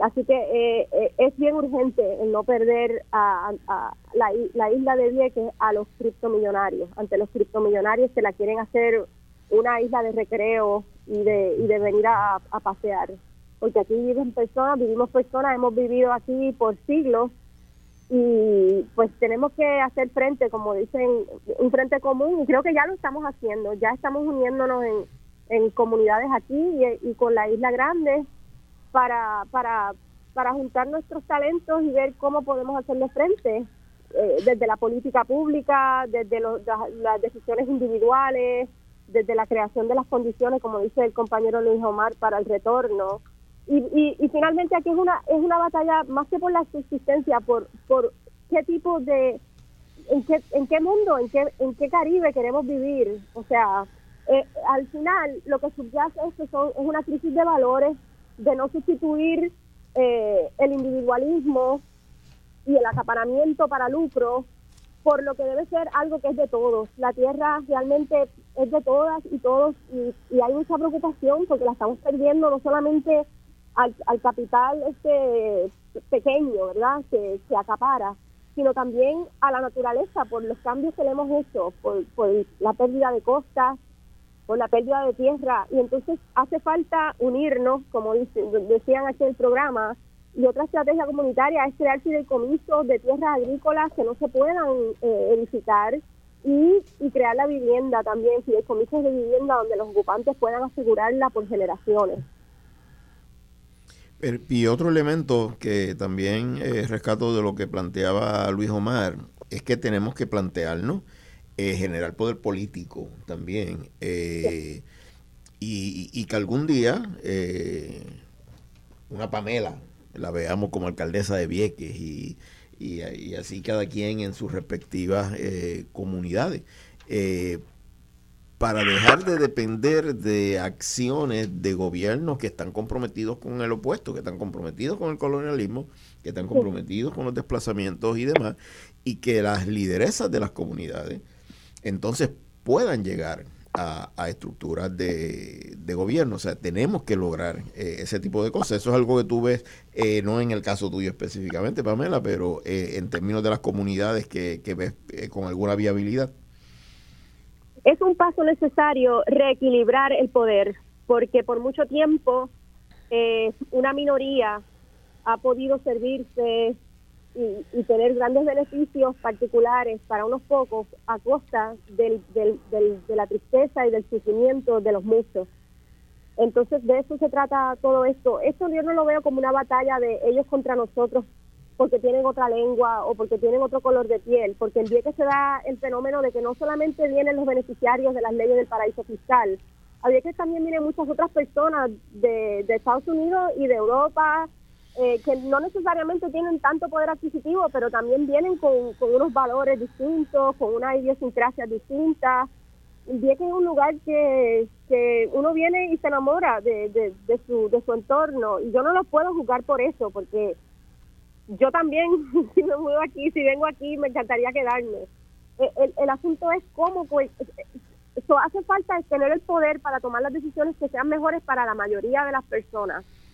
Y hace falta que haya un respeto por la tierra, que no se crea que la tierra es de cada cual, porque hemos sido malos con la tierra, la hemos contaminado, la hemos bombardeado, la hemos eh, sobrepescado, la hemos sobre sobrecultivado. Entonces, yo veo que a nivel global hay que devolverle el poder a aquellos a quienes se les robó, quienes han estado oprimidas las comunidades originarias, las comunidades indígenas, las comunidades afrodescendientes. Y eso, eso cuesta, porque hay que tener voluntad de ambas partes. Unos tienen que ceder, otros tienen que reclamar el poder y, y, y, reapoderarse para reparar el daño histórico que se le ha hecho a la tierra, a Puerto Rico, a Vieques. Y hay que frenar, frenar lo que está sucediendo ahora, por una parte, y por otro lado, decidir como comunidad, entre todas y todos y todes, eh, ¿Cuál es el Puerto Rico que queremos? Un Puerto Rico solidario, un Puerto Rico justo, que sea un modelo de autosuficiencia donde podamos tener seguridad con la comida, respetando el agua. Sí, va a ser un atractivo turístico por siempre, porque es hermoso, pero tenemos nosotros que ser responsables de ese desarrollo y no dejar que otros sean los que tomen decisiones. Tenemos que involucrarnos y eso cuesta, cuesta sacrificio, cada cual tiene que, que, no sé, es como el, el, cambio climático. Ya no es algo que podemos ver de lejos porque nos está pasando, está en la puerta de nuestra casa, las tormentas, los huracanes, los sismos. Entonces tenemos que ser muy fuertes y tenemos que unirnos porque solo nadie puede. Tenemos que unirnos y apoyarnos y darnos ánimos y no, no centrarnos en lo negativo, buscar la falsa. Y por eso te admiro justo por tu optimismo y porque siempre tienes una, una una perspectiva de vamos para adelante, hacia el futuro, con ánimo. No es el fin, estamos, estamos atacando esto a tiempo. Y una semilla que sembremos hoy, mañana va a dar un árbol grande, una ceiba, que se va a quedar ahí por, por siglos, centenaria. Y en, y en esa perspectiva global es importante un par de énfasis, un par de aclaraciones. Esta no es una campaña xenofóbica contra el norteamericano, contra el estadounidense que son en, en la mayoría eh, de ese pueblo gente decente, gente trabajadora, gente honesta. Eh, vamos, en, en, específico, trae a Puerto Rico periódicamente una actividad que se llama Decolonize Puerto Rico, a Learning and Solidarity Experience, donde traemos estadounidenses a, a nuestro país a que conozcan. Eh, que Puerto Rico es una colonia de los Estados Unidos, que el colonialismo es un crimen internacional, que el gobierno de su país lo comete en Puerto Rico y que conozcan la eh, realidad colonial, pero que conozcan todas las luchas descolonizadoras que se hacen en Puerto Rico desde las bases eh, comunitarias. Y fue bien interesante porque en el pasado Decolonize Experience, un compañero de Jackson, Mississippi, decía, wow, todo lo que he aprendido sobre colonialismo en Puerto Rico pasa, pasa en Jackson, pasa en Mississippi y lo que se de, lo que ustedes están descolonizando acá, lamentablemente no lo estamos descolonizando allá. Yo me llevo estas luchas para allá, Nicole. Sí, este quiero mencionar que vuelvo al asunto de evitar impuestos. Esta gente, muchos de ellos, están lavando chavos de otra parte del mundo. Esto no solamente en los Estados Unidos, esto este, en Alemania y en muchas más tierras, este, en otros países. Yo creo que Australia este, hicieron un 60 seconds, este, un, un, un documentario de 60 seconds que hablaron de Peter Schiff, un americano este, que está evitando impuestos en, en Puerto Rico, este, pero estos son también gente de Australia que están evitando impuestos acá y, y el gobierno no que lo están buscando, pero están como que no pueden hacer nada porque se mudaron a Puerto Rico, están fingiendo ser eh, residente de Puerto Rico y nadie lo está fiscalizando. Eso es bien importante volver al asunto que no, nosotros no somos xenofóbicos, pero si ellos se están haciendo ricos por la espalda de nosotros, tenemos que pararnos porque pues, como como este Jamaica pertenece a los jamaiquinos y Haití pertenece a los a, a los haitianos y la República Dominicana este pertenece a, lo, a, los dominicanos. Puerto Rico, eh, nosotros pertenece a Puerto Rico. So, es como que para mí no es nada anti nadie, es pro nosotros. eh, y tenemos el derecho de vivir en nuestra isla y vivir en paz y tener sistemas que funcionan, hospitales que funcionan, educación, un sistema de educación que funciona. Este, eso a mi punto de vista. Otra cosa que yo quiero mencionar es que la historia está por nuestro lado. Eh, este, el Senado de, Puerto, eh, de, los Estados Unidos hicieron una investigación sobre la ley 936, eh, Section 936, donde dijeron que no fue eh, algo bien para los Estados Unidos, actually no le ayudó mucho, era como que un, un peo más, como que no hiciera mucho, pero para Puerto Rico, y esto es algo que escribieron el Senado de los Estados Unidos, destruyó la economía de Puerto Rico.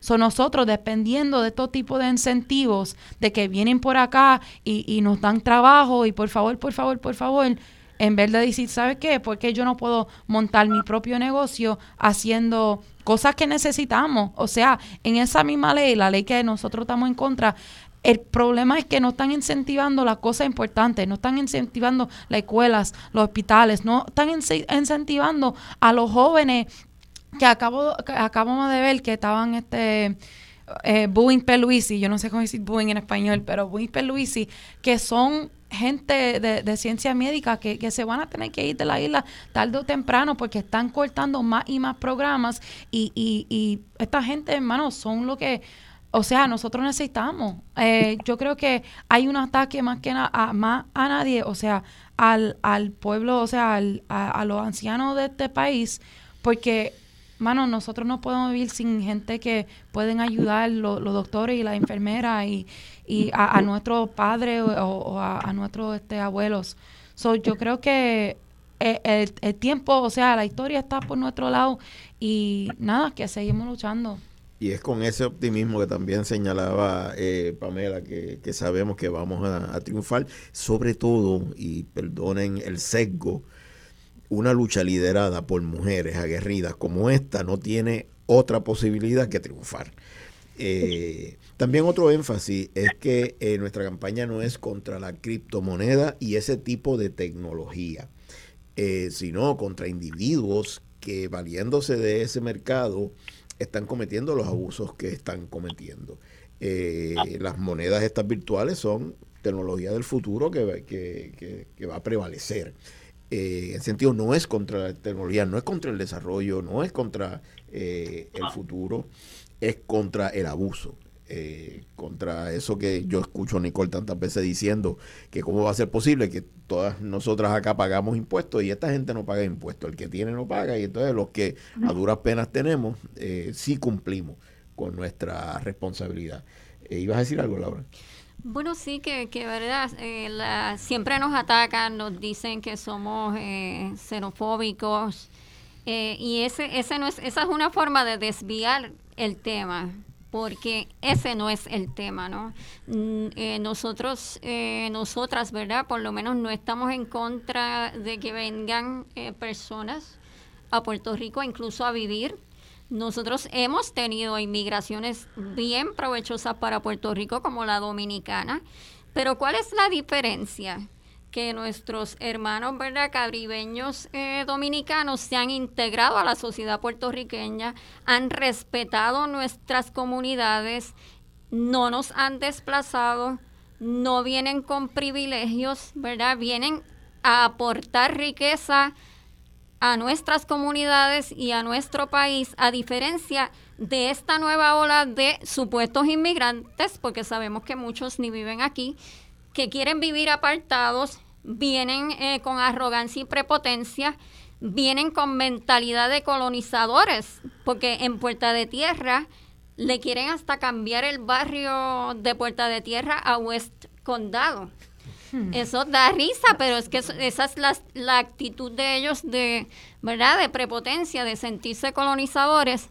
Así que no es el tema, no estamos en contra de las inmigraciones. Y otra cosa también bien importante es que nos quieren poner a pelear puertorriqueños contra puertorriqueños. Tampoco esta es una lucha en contra de los puertorriqueños que por alguna razón han tenido que vender sus propiedades. Tampoco ese es el tema. Esa es una forma de desviar el tema. Eh, al menos nosotros estamos preocupadas principalmente porque eh, se está trayendo una inversión que está teniendo el efecto de desplazar nuestras comunidades, de acaparar nuestras costas, acaparar nuestras ciudades y nuestros barrios y no estamos recibiendo nada a cambio. O sea, le están poniendo un precio al desplazamiento. Y por más dinero que estas personas puedan invertir, eh, y si quieren invertir un millón de dólares, si eso tiene el efecto de destruir nuestras comunidades y de que nosotros tengamos que salir de nuestro país, irnos eh, para Estados Unidos o para otros sitios, pues no vale la pena esa inversión, eso hay que eliminarlo, hay que cambiarlo. Y de, eso yo doy fe de la parte de integración con la comunidad dominicana, yo que mi esposa es dominicana. y, mi pareja también. Muy bien. Bárbara. Nada, quería más que nada hacer eco de, todo lo que están trayendo. Eh, em, yo soy muy emocional y rápido quiero poder expresar que esto es un espacio para sensibilizar, para agitar el pensamiento, para que haya pensamiento crítico entre nosotros los puertorriqueños, que hay opciones, que hay ya eh, trabajos realizados, que nuestra, la historia está de nuestro lado, como bien dices. Eh, por ejemplo, el fideicomiso de la tierra es un gran, eh, eh, una gran alternativa. Establecer fideicomisos de la tierra hasta en la costa, los mismos pescadores, eh, dentro de la isla, en las fincas. Este, más que nada saber que tenemos opciones, que tenemos opciones, que estamos unidos y que tenemos grandes recursos intelectuales y humanos. Así que lo que tenemos que hacer es buscar alternativas, conversar este tipo de espacio sirvió para eso. Yo espero que pues esto nuevamente no se quede aquí, que tengamos una buena agenda de eh, diferentes acciones y más que nada que sepan que eh, no están solos, si están pasando por una situación particular también, que nos contacten, que nos cuenten. Más que nada a mí, a nivel como investigador y documentalista, me, me interesaría conocer de otras comunidades que quizás están pasando por alguna situación que quieran conversarlo, canalizarlo eh, este es el canal. Así que te agradezco justo. y eh, en un comentario que hace Laura, eh, de que tampoco es una lucha de puertorriqueños contra puertorriqueños, no obstante, sí vamos a señalar a puertorriqueños y puertorriqueñas que se han aliado con, estos colonialistas, intermediarios. colonialistas y desplazadores. y según se ha señalado ya algunas figuras como Brock Pierce, como Les Paul, como Tom Axon, que pretende eh, llevarse a los cangrejeros de Santurce, pero llevárselos de Santurce.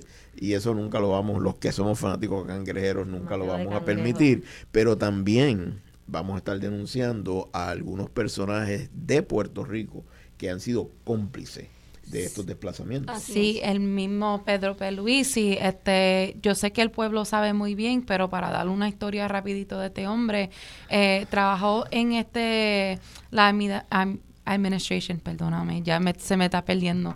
Eh, de, sí, sí de, de, Luis Fortunio, eh, ayudando crear, crear a la deuda. Después cabildió para este, la Junta de Control Fiscal. Después ser este, el abogado de la Junta de Control Fiscal. Después ahora este, sabe, él tiene como una pelea, pero sabemos que era como un wrestling, un UFC, es como que no es, no, no es UFC, es el otro, WWE o whatever, como que no es, no es real, él está peleando, pero no está peleando de verdad, él lo que está haciendo es como que, ah, que sí, queremos un retiro digno, déjame hablarlo con la Junta, oh, dijeron que no, y ya, sabe, él no está gobernando a nosotros, ¿a dónde estaba Pedro, Pedro Peluisi cuando se fue la luz? Él estaba en España, este, ¿a dónde estaba eh, Jennifer González cuando estaban hablando del Super PAC?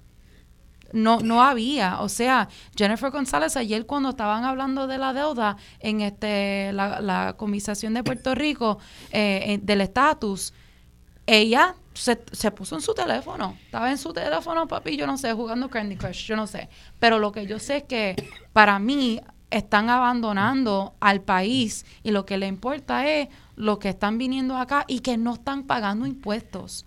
O sea, el gobierno ahora mismo nos están mandando un signo que prefieren los 10 mil pesos de donativos en vez de el dinero que nosotros pagamos, que son los impuestos que nosotros como ciudadanos de Puerto Rico pagamos cada año. Prefieren esos 10 de, esos 10 mil pesos como que bajo, bajo de la mesa Y para mí nos están saliendo caro porque estamos perdiendo nuestra isla y por encima de eso perdiendo nuestra casa y, y pagando mucho más impuestos que ellos. Pamela, comentario final.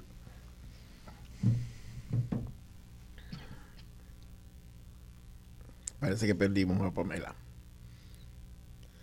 Bueno, hay un llamado a la acción, hay un llamado a la acción eh, y ya, eh, mágicamente usted... Ah, ahí. Pamela. Ahí, Pamela. Tu comentario final.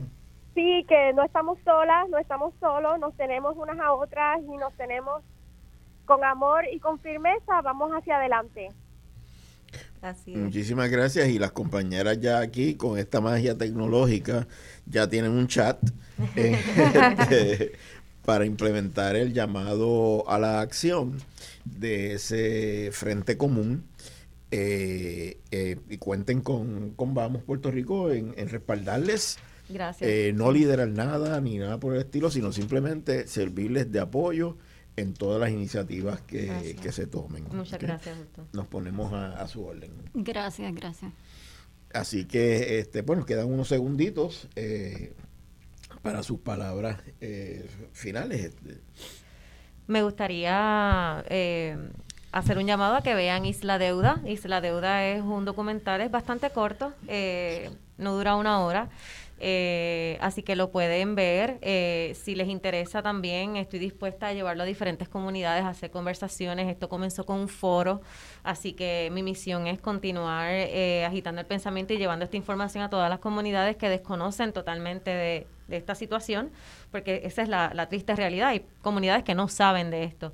Así que a través de esa herramienta visual, pero también eh, me comprometo aquí con las compañeras a continuar la conversación para que entonces nosotras podamos canalizar todas las acciones. Eh, como bien dice Pamela, eh, no estamos solas, así que lo que tenemos que hacer es movernos, ya estamos aquí, así que nada, les invito entonces a continuar con, con la labor. Y Bárbara tiene una herramienta poderosa que es la investigación. Sí. Los datos reales, concretos, específicos. Los números. Que, que, dan gráficamente cuál es la situación. Gracias. Bueno, eh, yo creo que estamos en un, en, un momento histórico bien importante, ¿no? Estamos defendiendo nuestro país, como decía la compañera aquí, eh, no es que estamos en contra de nadie, es que queremos estar a favor de nosotros, tenemos que proteger lo que tenemos proteger lo que han construido con tanto trabajo en nuestros ancestros que de la noche a la mañana lo podemos perder. El caso más, eh, ¿verdad? Un caso bien ejemplar es el de Hawái. Eh, ¿Qué pasó en Hawái? Bueno, en Hawái pasó algo parecido a lo que está sucediendo en Puerto Rico y actualmente en Hawái la vida es tan cara para los hawaianos que no pueden vivir, no pueden, ¿verdad? Eh, se le hace muy cara la vida, o sea que en sus comunidades levántense, vayan a los foros, hagan protestas, cabildeen, hagan todo por preservar lo que nos queda de país. Y se nos ha acabado el tiempo de, del programa. Volver a agradecer a la compañera Marcia Rivera eh, el espacio, la oportunidad de traer tan, un tema tan significativo, tan relevante, donde, como se ha dicho varias veces, nos va la vida eh, de Puerto Rico. Nunca vamos a permitir un Puerto Rico sin puertorriqueñas y, sin puertorriqueños y contamos con estas lideresas eh, para así garantizarlo. Y les invitamos a sintonizar Voz Alternativa todos los domingos de 11 de la mañana a 1 de la tarde acá en Radio Isla y vamos a ver que Nicole diga la última palabrita del programa. Sexy y Perluisi renuncia. Muchas gracias a la audiencia. Hasta luego.